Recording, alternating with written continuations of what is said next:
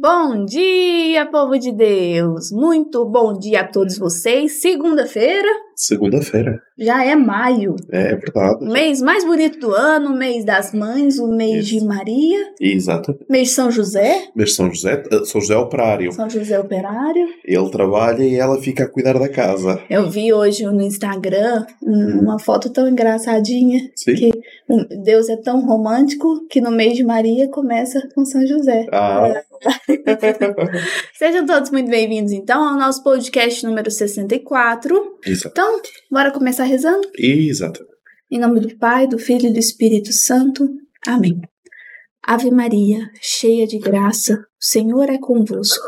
Bendita sois vós entre as mulheres, bendito é o fruto do vosso ventre, Jesus. Santa Maria, Mãe de Deus, rogai por nós, pecadores agora e na hora da nossa morte. Amém. Santo Atanásio, rogai por, rogai por nós. Então, hoje o nosso podcast número 64, o tema principal é visões intelectuais. Então, se você está chegando aqui pela primeira vez, seja muito bem-vindo. Nós já há uma semana estamos fazendo as semanas da das aparições até o dia da nossa masterclass. Então, é um aqui no Brasil um chamado esquenta é. é um esquenta para a nossa masterclass, onde nós vamos tratar sobre os métodos passo a passo para se discernir uma aparição ou uma visão. Então, na semana passada, na sexta-feira, nós falamos sobre as visões imaginárias, né, corporais, externas, internas. Hoje nós vamos tratar sobre as visões intelectuais.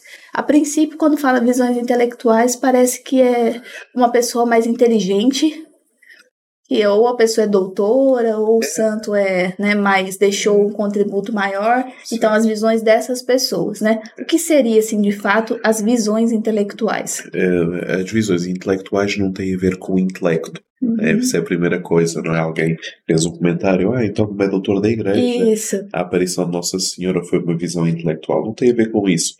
As visões intelectuais são visões que são produzidas eh, portanto, sim, dentro do, do intelecto eh, da pessoa, mas são visões que são produzidas uh, sem dependência de imagens reais sensíveis. Eu vou-vos dar um exemplo. Se vocês forem ao Google e procurarem uh, e procurarem as imagens pintadas por Santa Hildegarda de Bingen, Santa Hildegarda de Bingen, nós já estamos na, na viragem do, do milénio da Idade Média, uh, vocês vão ver uma utilização de cores, uh, de formas muito etéreas. Não é arte contemporânea, mas são muito etéreas. Uh, e não existia nada semelhante na época. E ela atribuía às suas visões. Orlandina e José um, Cap mandou 50 reais quando pelas Deus intenções da família ao homem uh, algo, normalmente utiliza três caminhos. Existe aquilo que eu sei, então Deus, uh, numa visão, pode-me recordar de alguma coisa que eu sei, não é? Uh, esse é primeiro. Na segunda, uh, Deus pode dar-me alguma coisa que pertence ao imaginário coletivo, ao inconsciente que me envolve. Por exemplo, numa situação de guerra, é normal aparecer Nossa Senhora como Rainha da Paz. Tem lógica, não é? E depois tem uma, tem uma terceira que são as visões intelectuais. Ora, nas visões intelectuais, o que é que acontece?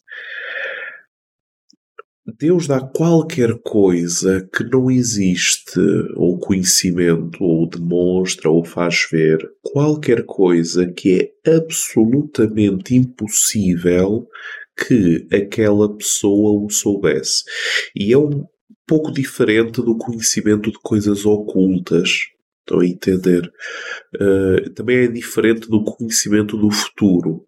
Também é diferente disso. Porque reparem, uh, determinada pessoa está doente e numa determinada visão diz-se que aquela pessoa irá morrer dali por três meses, não, não é a coisa mais extraordinária, a coisa mais eclatante. O país está em guerra. A dizer que a guerra a terminar é uma, é uma conclusão lógica. Sim. Mas, por exemplo, e vamos ao caso de Fátima, quando elas, quando, portanto, na visão que elas tiveram, depreendem que Nossa Senhora lhes pede para rezar pela Rússia, aí é extraordinário. Porquê? Porque a Rússia torna-se, portanto, a Revolução Bolchevique, uh, todo o trabalho que, que Vladimir uh, Lenin fez, a Rússia torna-se comunista em 1917. As aparições são em 1917. A Europa está ainda eh, na Segunda Guerra. Estamos a falar de um país que fica na outra extremidade da Europa. As notícias acerca daquele país são praticamente nulas, muito mais para estas crianças que nem sequer sabiam ler, nem para a população local. Onde é a Rússia, o que é que a Rússia tem a ver? Uhum. Claro que a Rússia hoje, infelizmente pelas piores razões, é bastante conhecida, mas na época não. Então, assim sendo, pedir eh, pela, uh, rezar pela conversão da Rússia, quando a Rússia apenas naquele momento se tornou com um regime político que nunca é extraordinário. É uma visão intelectual, uma ideia infundida uh, por absoluta graça sobrenatural de Deus nenhuma imagem externa pode intervir sobre ela. É, então, a questão das visões intelectuais, quando nós pensamos, por exemplo, nas profecias, não as profecias no sentido das de hoje, né, dentro dos, dos movimentos carismáticos,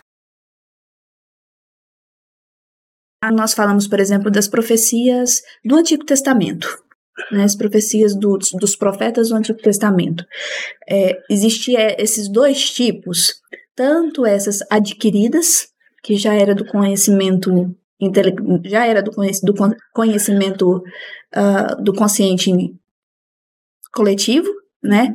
Mas também existia essas visões uh, infundidas. Sim, sim, sim. Que não tinha como eles saberem. Exatamente. Por... Mas os dois são chamados de profecias. Tanto adquirida, por exemplo, acabou a tá, tá tendo uma guerra, igual não, você nós, deu exemplo. Nós, nós, estamos a misturar. Sim. Nós estamos a misturar o que é a palavra profecia com a que é a palavra visão. visão. Nós estamos, a, nós estamos a, misturar o que é a palavra profecia com a palavra profecia. Eu vou-vos explicar. Nós temos um erro de linguagem gigante. Se profecia é dizer aquilo que vai acontecer, então o nome não pode ser profecia, tem que ser prefecia. Porquê? Este prefixo pró significa a favor de. Por exemplo, o movimento pró-vida é um movimento uhum. a favor da vida. O movimento pró-Amazónia é um movimento a favor da Amazónia. Uma profecia é o fazer a favor de. Deus fará a favor do seu povo. O quê? Final da guerra, isto, aquilo, aquilo. Certo. Uma profecia não é conhecimento de futuro.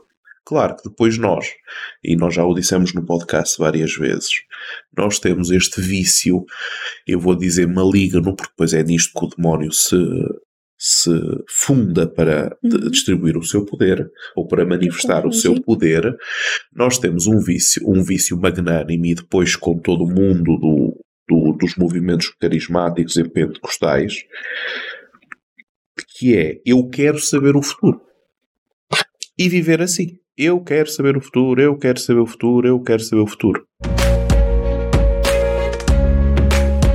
E para aquilo que acontece ao longo da história da Igreja, da vertente séria, e nós vemos que não é saber o futuro, é ter a certeza que Deus fará em favor do seu povo, uhum. fará em favor da fidelidade da sua aliança que Deus não abandonará. Não porque eu no futuro, uh, alguém me disse que no futuro Deus não me abandonará, mas porque eu sei que Deus permanece fiel à aliança que Ele fez comigo e que eu fiz com Ele. Isso é profecia. O resto é simplesmente a curiosidade. Uh, a curiosidade das coisas ocultas, a curiosidade do futuro, que normalmente não produz bons frutos. Porquê? Porque se, por exemplo, se eu sei o dia e a hora em que eu vou morrer, eu vou ficar louco. Uhum. Ah, vou morrer daqui por 90 anos. Ah, então vou fazer tudo e mais alguma coisa que me der na cabeça porque eu sei que até lá não morro. Todos os excessos. Isto é a típica característica humana. Ah, vou, vou morrer daqui por 15 dias. Então eu vou viver em desespero total porque morro daqui por 15 dias. Ou então eu rezo por você e me aparenta uma visão intelectual uhum. de que você vai ter um emprego lá no Rio de Janeiro. Então, olha, Deus está me falando que você vai ser chamado lá no Rio de Janeiro para um emprego. E você está aqui estável, né? Aí o que que acontece com o ser humano? Já bagunça tudo, né? Fala como que vai ser, como que não vai ser, vou ter, teve essa profecia, e aí a minha vida já se funda naquela naquele rumo, né? Eu falo isso é porque eu não sei se você tem costume de escutar essas coisas. Já ouvi falar. Né? Mas aqui é bem normal. E como nós, nós estávamos conversando antes do podcast, é, essas visões intelectuais, elas, quando não recebem informação, quando as pessoas não recebem informação, parece que isso é algo ordinário e não extraordinário. Exato. Então, todas as vezes que reza-se por alguém, parece que é obrigatório uma revelação do futuro. Vou falar com essas, com essas palavras. O único condicionalismo que existe em Deus é nas realidades sacramentais. Isto é, quando nós batizamos uma criança, realmente o Espírito Santo está sobre aquela uhum. criança. Quando se consagra o pão e o vinho, realmente. Quando o sacerdote diz em persona Cristo, este é o meu corpo, este é o meu sangue, realmente é Cristo a dizer este é o meu corpo, este é o meu sangue. Quando nós saímos da realidade sacramental e entramos dentro das orações, nós estamos com algo completamente diferente. Nós estamos abertos a que, se Deus quiser, quando Ele quiser, quando Ele quiser, comunicar, revelar, etc. Qual é o problema? É que se nós dizemos que é um ato livre, absolutamente livre de Deus, que elege pontualmente e não de forma estável. Porque é que eu digo de forma estável? Forma estável é o ministério da ordem. Uhum. Um vidente, uma pessoa que recebeu o dom da profecia, não é de forma estável. Certo. Ok? Não vamos confundir a bênção do. É como assim? É, não tem o munus. Não tem o munus. Né? O sacerdote tem o munus. Exatamente. Pecador ou santo. Sacramento da ordem. Ponto. Imprime caráter. Uhum. Tá. Então, assim sendo, não é? Então, assim sendo, todo o resto é da simples liberdade e vontade dele. E é aí que começa e que termina. Agora que nós queiramos atribuir dons estáveis às pessoas, coragem, mas os danos são evidentes. Então a gente vai num lugar, eu vejo, eu lembro uma palestra, uma palestra que eu participei, que a pessoa disse assim, né, que estava lá para querendo que alguém rezasse por ele, e aí ele olhou em volta, viu os intercessores, né? Aí tinha uma senhorinha de saia longa, cabeça branca, terço no pescoço, bem humildezinha. Ele falou: Não, essas aí eu acho que eu não vou, não. Aí viu um cara, né? Grandão, assim, bem vestido, com a cruz no peito gigante. Falou: Não, aquele ali é do poder. eu vou até ele, né? Então a gente meio que condiciona. Sim. Né, a, a graça de Deus dessa forma externa externa e depois, o, depois os danos são. E faz crescer a pessoa, né? E é aí onde o mal entra. É. Né? Porque aquela pessoa é sempre o curandeiro, é sempre o, o que faz uma profecia, que faz um. um, é. que gera uma palavra de ciência, uma revelação, é sempre aquela pessoa. E nisso a pessoa vai crescendo. Monopólio do Espírito Santo. Até, é. até chegar ao dia em que não é assim. E se a pessoa é, decepciona a comunidade, acabou também, né? Também. Aí cai e. É, isto. Lá está, é sempre a mesma história. Falta de formação extrema que depois é como se tu desses uma bola demasiadamente grande para uma criança brincar e ela não consegue brincar porque cada vez toca na bola ela continua a rebolar e não entende que se forem várias crianças a pegarem na mesma bola gigante elas conseguem brincar umas com as outras. Não, não entendem, então é o eu, eu, eu, eu, eu, eu, eu. Estão a entender? E isso tem arrebentado com as pessoas, mas faz parte. Hum. Vamos falar um pouquinho de Santa Teresa? Exatamente, cita, cita. Então, Santa Teresa ela é a, a master né, que nós temos né, quando nós falamos de vida mística, de vida espiritual. É, é claro que muito se tem, né, agora dos últimos tempos, mas sempre que nós falamos sobre contemplação, meditação, nós recorremos também a Santa Teresa d'Ávila. Sim, sim, sim. Hum. Seja ela, seja o São João da São Cruz, Cruz, sistematizaram também sistematizaram estas realidades e depois mesmo no campo das aparições eles vão justamente com Santo Inácio de Loyola ser praticamente uhum. os pilares uhum. até ao século XX. Depois do Concílio Vaticano II, quando tudo teve que ser repensado, eh, algumas das coisas que eles nos deram ficaram, outras coisas simplesmente normal, né? É o normal da vida. De século em século também. Graças a Deus. Graças é? a Deus. Graças o Espírito Santo vai iluminando mais e sim. as coisas vão caminhando, né?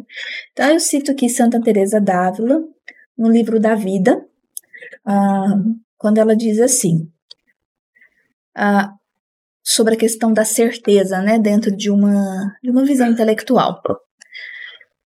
Seu sinal característico é a certeza, porque o Senhor imprime na alma um conhecimento tão claro que, mesmo sem tê-lo visto, não é possível duvidar. Está gravado dentro do intelecto, e dele se tem tanta certeza mais do que se o visse com os próprios olhos. Porque neste caso, sempre se pode duvidar que se está sendo enganado. A princípio, essa dúvida também pode existir aqui, mas aí a alma sai tão certa que a dúvida não tem força. Exatamente.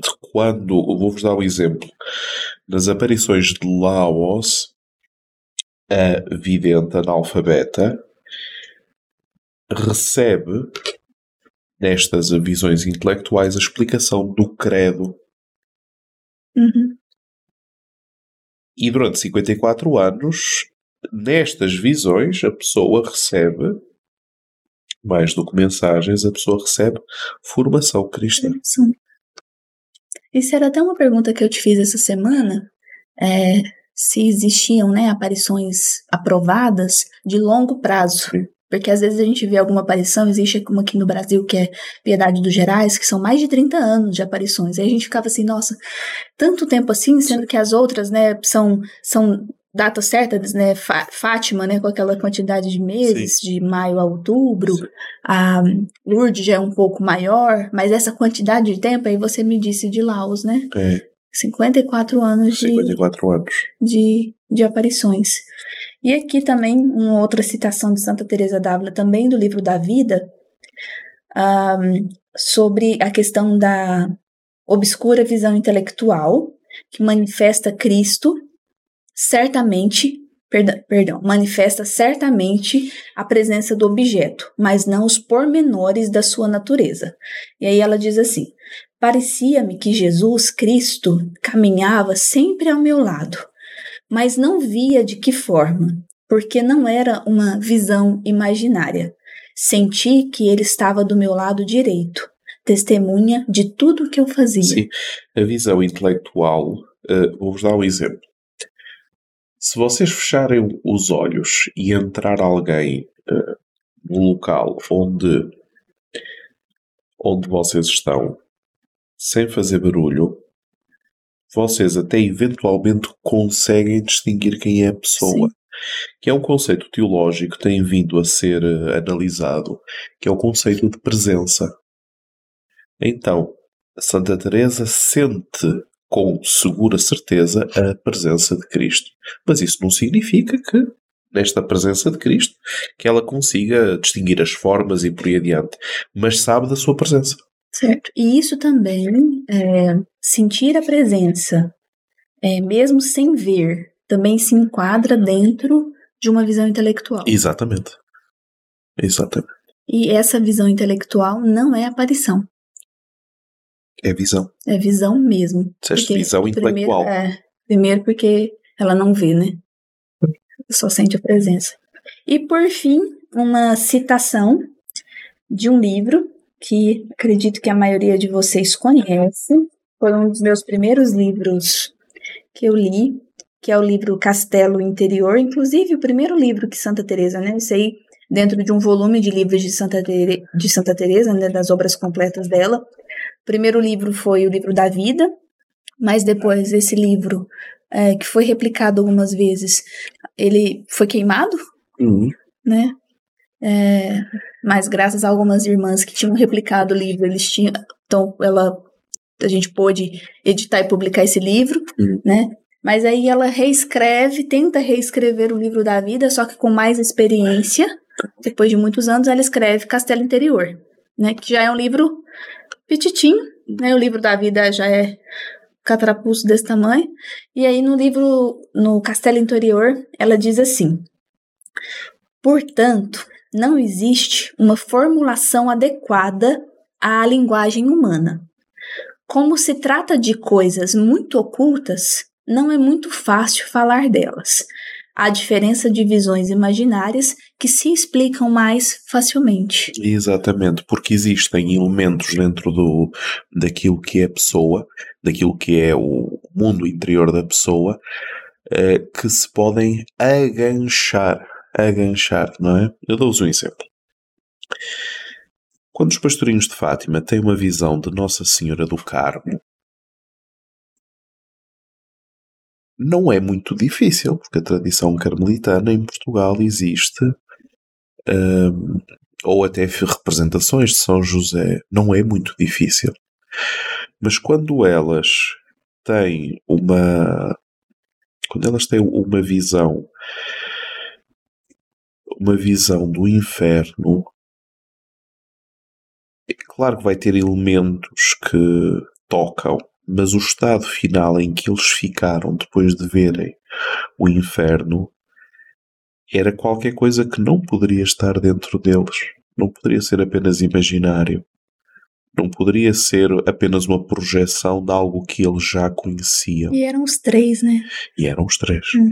Quando se é um, a gente ainda discute, né? É. E ainda eram os três. E eram os três. E aí já é qualquer coisa que. Né? Que aí já, já foge para o é. campo de visão intelectual. Exatamente. Exatamente. Entendi. É.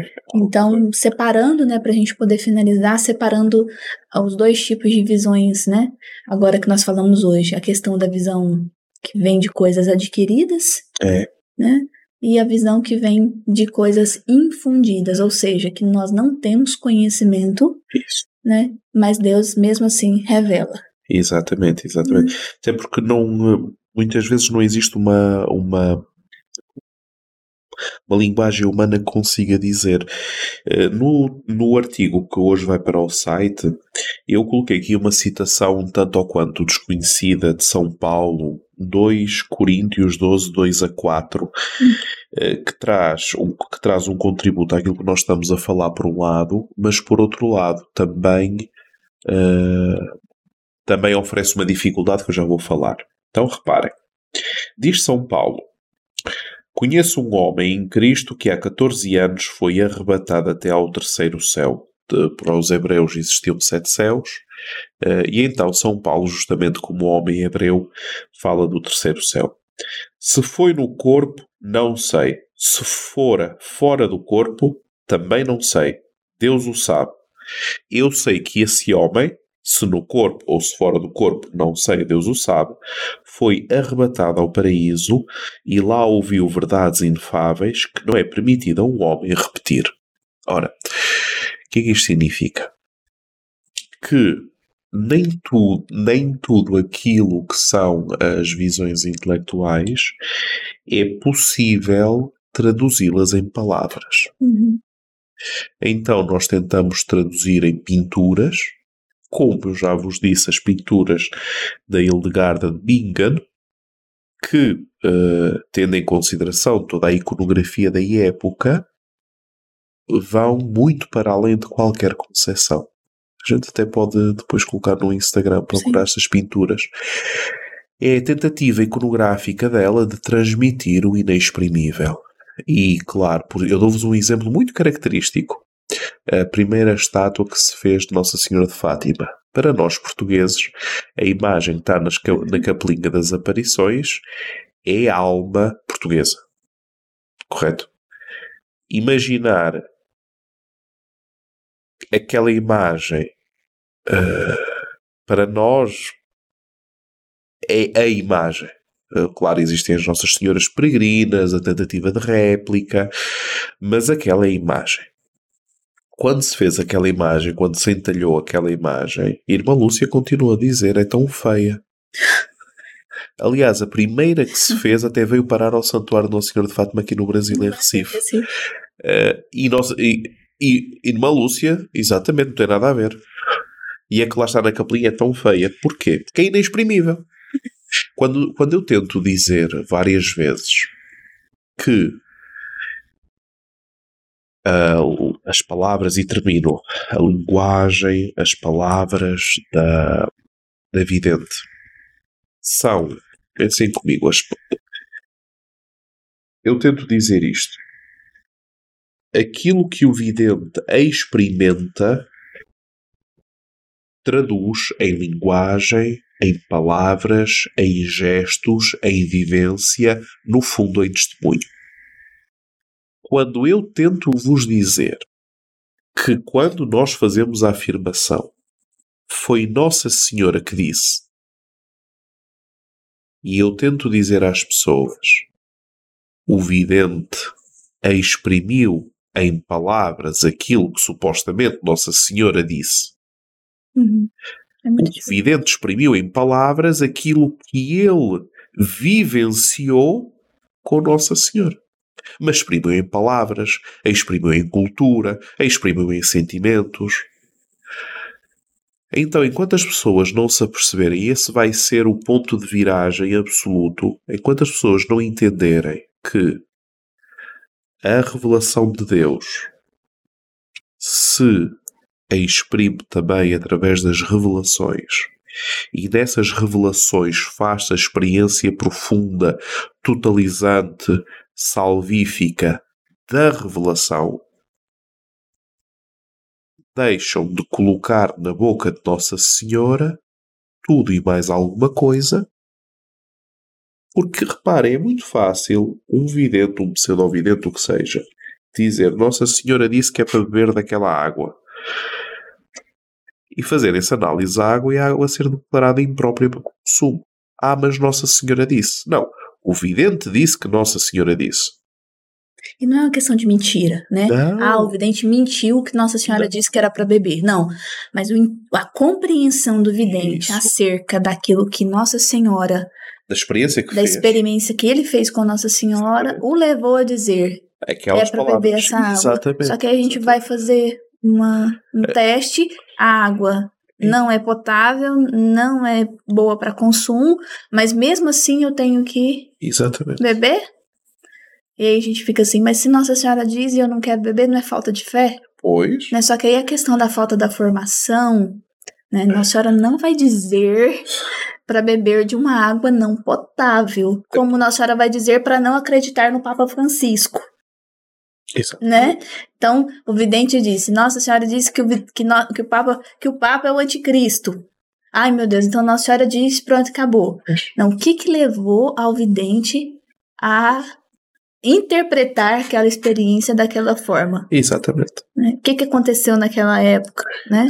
Então, nós temos que ter começar a compreender dessa forma para, na Masterclass do dia 21, já, perdão, do dia 11, já chegarmos afiados para aprender o passo a passo de como discernir as aparições. Exatamente. Né? A gente não chegar cru lá. Exatamente. É isso. E então, quero primeiro agradecer a presença de todos vocês, principalmente aqueles que estão aqui pela primeira vez, sejam muito bem-vindos. Lembrando que o texto completo do podcast de hoje está no site locusmariológicos.org. Daqui a pouquinho já vai estar lá tanto o texto quanto o áudio e o vídeo, e o tudo vídeo. completo. Exatamente. Então, se você só consegue escutar, isso, lá, tem lá também o Spotify. Se você quer ler porque não pode escutar, porque às vezes está num ambiente que não pode ouvir, leia, né? E se você pode ver e ouvir, melhor ainda, né? Reze pelo professor Daniel, que tá meio doentadinho hoje, vocês estão percebendo, mas mesmo assim está aqui conosco para o nosso podcast. Então, você também fique conosco, seja fiel durante esses dias das semanas da, das aparições, porque nós estamos quase chegando no dia de Nossa Senhora de Fátima estamos preparando, então, todos esses dias até o dia 11 por que não até dia 13? Porque dia 13 você precisa celebrar com a sua comunidade, com a sua paróquia. Então, para não coincidir, dia 11 de maio nós estaremos com vocês às 20h30 para a nossa Masterclass Métodos de Discernimento das Aparições.